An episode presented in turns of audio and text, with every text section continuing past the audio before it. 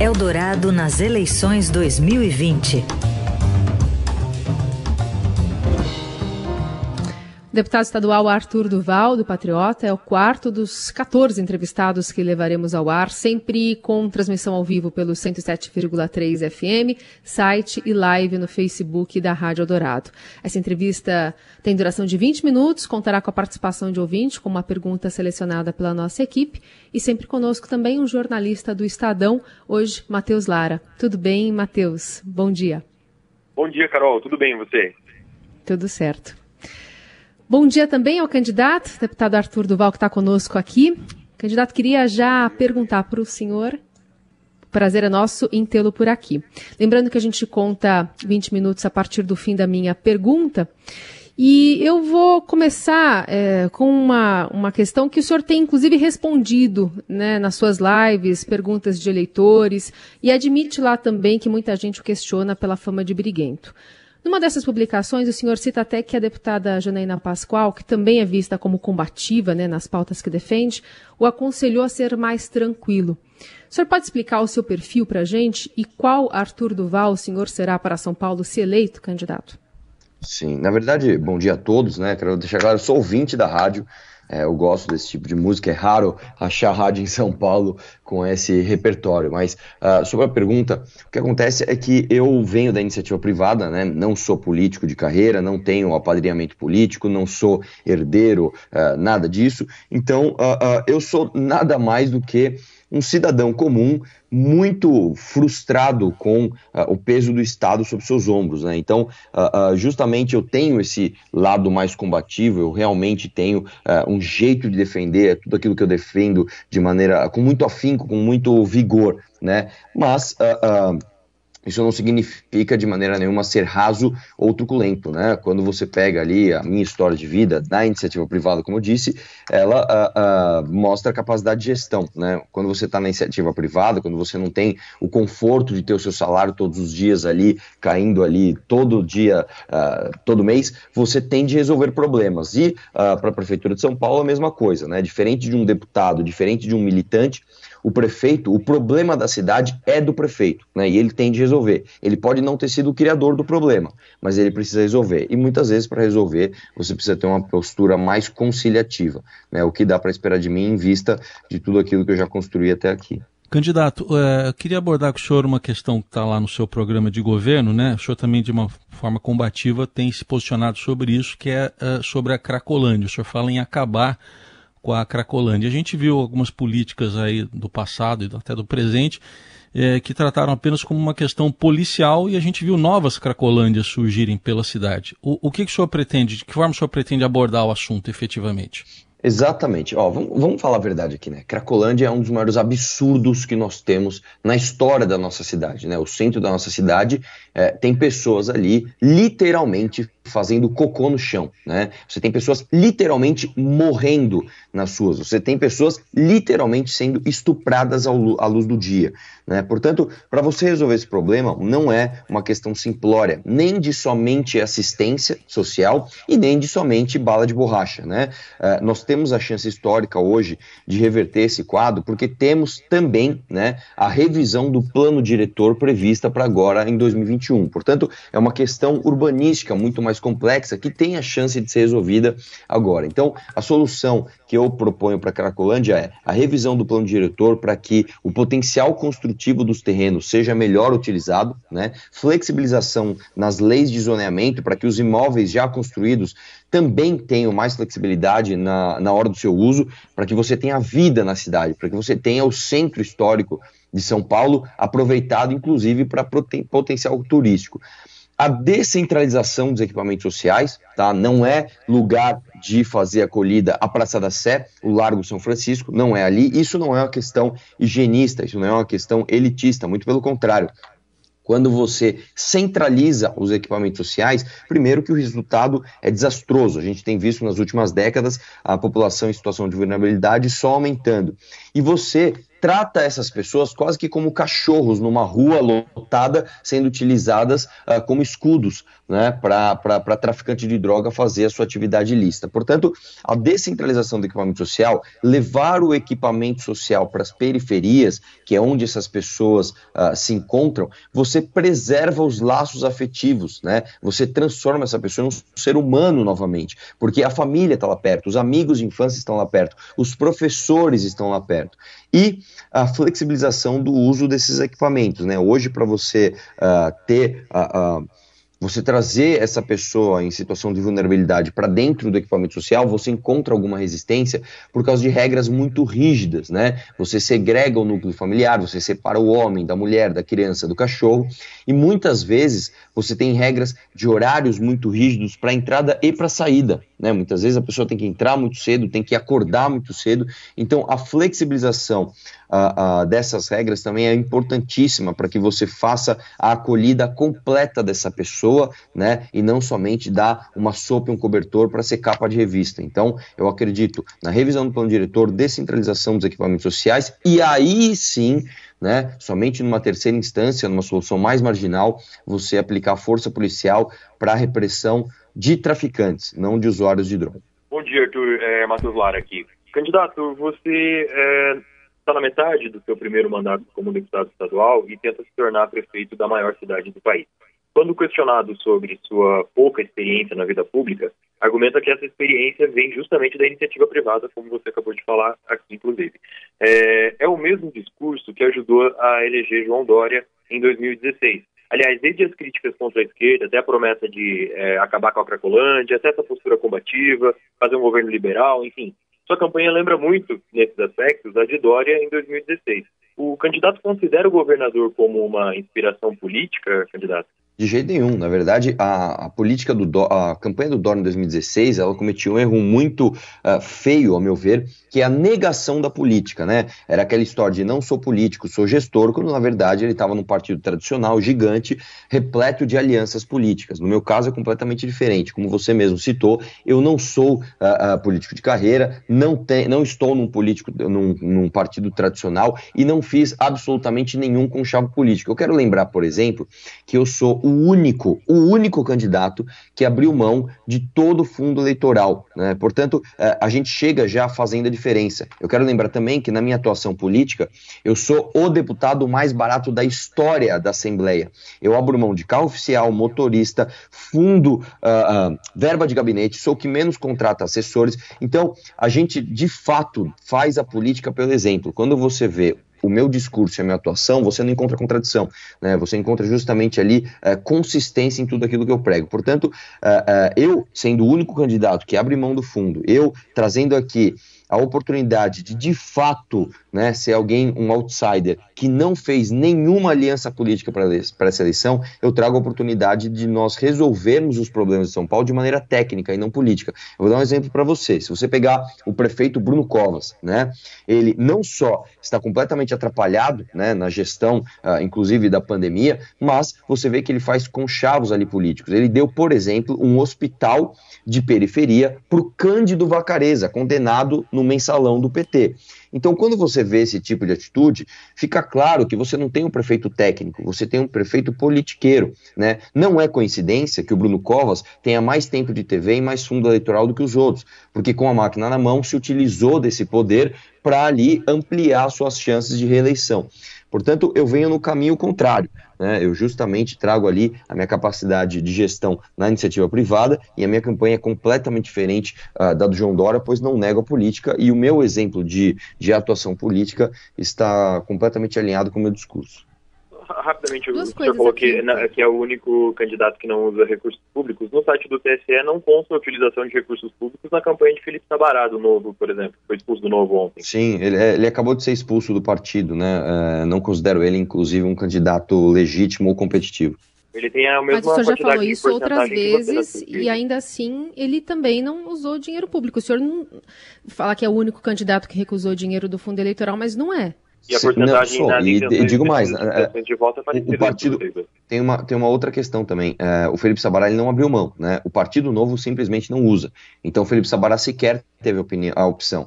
Né? No meu caso é diferente. O meu partido chegou ali com milhões de reais para fazer minha campanha e eu literalmente recusei o fundo eleitoral. Existe uma grande diferença aqui. O, senhor falou da questão da pandemia, eh, deputado. O, se Arthur Duval fosse prefeito hoje da cidade de São Paulo, as escolas estariam abertas com aulas presenciais ou fechadas? Olha, eu acho que o debate hoje, de se a escola estaria aberta ou fechada, é um debate é, raso, né? Uma vez que você está falando de é, pouco mais de um mês de aula e essa gestão aqui simplesmente não sofre influência das palavras de Arthur Duval nesse momento.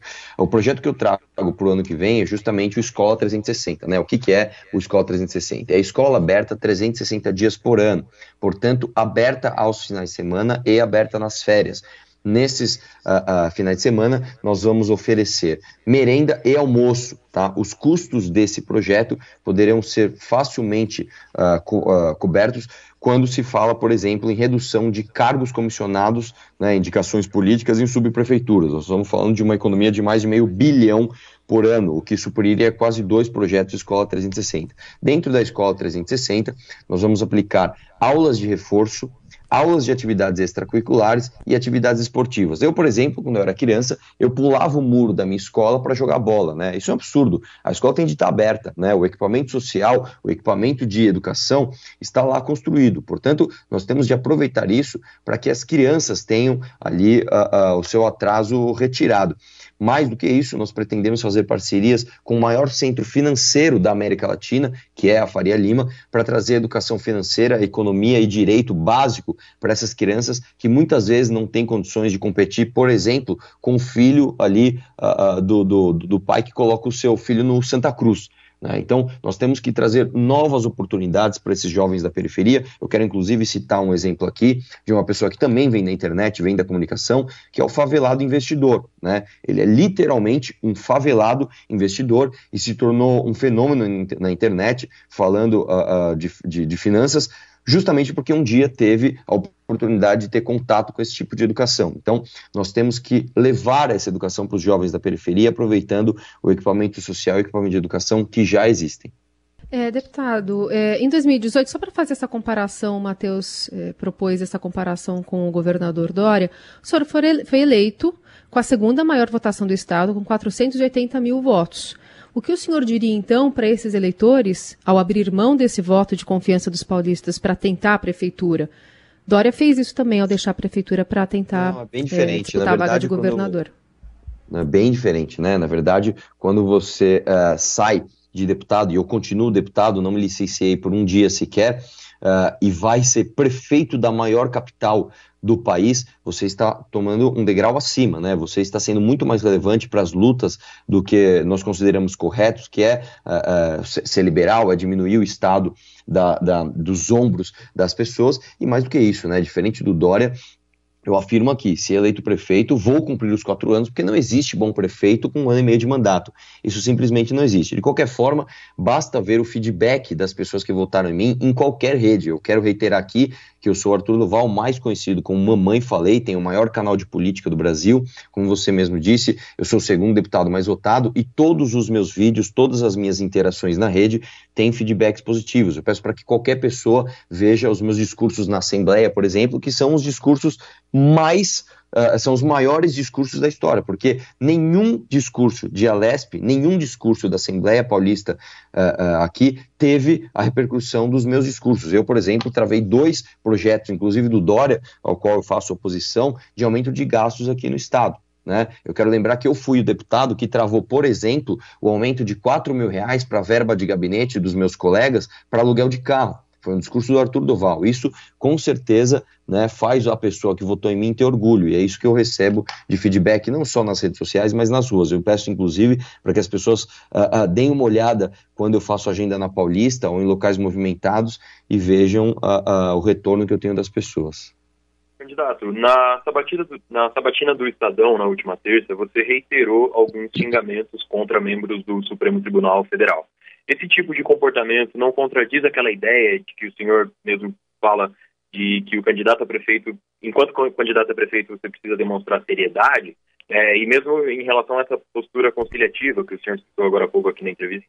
Não, uh, eu não era candidato a prefeito quando eu fiz essas afirmações, reitero essas afirmações uh, de novo, e novamente, eu vou falar o que eu falei de novo ali nessa batina do Estadão. Eu sou um cidadão comum, né? Quando o STF comete os abusos que comete, eu não me sinto um político dentro da bolha falando, oh, veja bem, não, não é bem assim, não é bem assim sim tá? Eu nunca vou esquecer de onde eu vim, eu nunca vou esquecer que eu, é, tantas dificuldades que eu tive para um dia conseguir ter voz, para um dia conseguir falar para tantas pessoas. Portanto, agora que eu consegui, agora que eu tenho um canal gigante, agora que eu sou o segundo deputado mais votado da história, agora que eu tenho a, a, a oportunidade de falar numa rádio, né, ao qual eu sou ouvinte desde que foi recriada, né, eu não vou uh, medir palavra e ser diferente daquilo que eu fui a minha vida inteira. Muito pelo contrário, eu sou autêntico justamente por causa disso. As pessoas acreditam em mim, as, as pessoas veem autenticidade naquilo que eu falo, porque não existe personagem. Né? Então, uh, eu, é óbvio, como candidato a prefeito, não vou chegar aqui e fazer xingamentos a ministros do STF. Portanto, mas uh, enquanto deputado, enquanto militante, enquanto pessoa física normal, eu tenho todo o direito e reitero aqui a minha postura de fazer um vídeo na internet expondo ali os meus sentimentos. Eu acho que isso, inclusive, faz parte da minha liberdade de expressão, faz parte de quem eu sou e isso ajuda as pessoas na hora da escolha, né, saberem se estão lidando com um personagem ou com uma pessoa de verdade. Eu quero, Mas o senhor considera razoável, lembrar... republicano, enquanto candidato a prefeito de São Paulo, reiterar esse tipo de xingamento contra membros da Suprema Corte?